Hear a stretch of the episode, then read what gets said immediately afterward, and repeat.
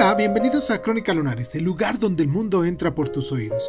Yo soy Irving Sun y en nuestra sección del día de hoy de Cuéntame un libro vamos a hablar de Confesiones de un rebelde irlandés, de Brendan Behan. Comenzamos.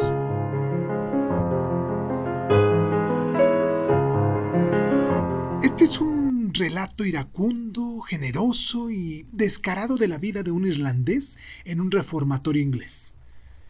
De familia obrera republicana de Dublín, el propio Hunt fue arrestado una vez en Liverpool en el año de 1939 por posesión de explosivos de la, de la AIRA, sentenciado a tres años de reclusión en un reformatorio, y cumplió dos y después fue expulsado de Inglaterra a los 18 años. Parte de la belleza de Confesiones de un rebelde irlandés, una novela que escribiría 17 años más tarde, es una habilidad con la que capta las contradicciones de un joven delincuente. El propio Beham aparece en el texto como un enigma de orgullo, de miedo, de soledad y agresividad. Es al mismo tiempo un cínico y crítico conocedor de las miserias tanto del nacionalismo irlandés como del imperialismo inglés y un chico añorado de casa. Agresivamente cómodo con los puños de la cultura machista de su institución y tentado hacia el cariño y el deseo de los cuerpos y la fortaleza de sus compañeros de reformatorio. Magistrados, guardianes, detenidos, amigos, enemigos, sacerdotes, todos son descritos con respeto tanto por las diferencias que los separa como por las que les une. El resultado es un relato social magnífico de una Inglaterra de entreguerras, así como un clásico de la literatura de prisiones.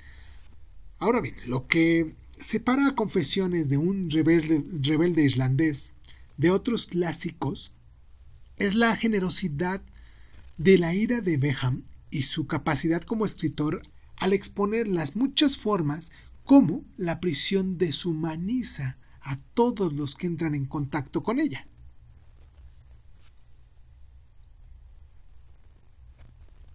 Si ya leíste esta novela, me gustaría mucho que nos dejaras tus comentarios. Por cierto, quiero mandarles un abrazo muy especial a la gente de Irlanda, Irlanda del Norte, que nos escucha, toda esa sección de Irlanda del Norte, porque bueno, creo que hay uno que otro lunar también que nos escuchan en Irlanda del Sur, pero la mayoría de los de los de las personitas que nos escuchan son de Irlanda del Norte. Un abrazo muy muy especial porque eh, son de los primeros que han estado aquí al pie del cañón, por decirlo de algún modo, con nosotros desde que empezamos este programa hace tres años.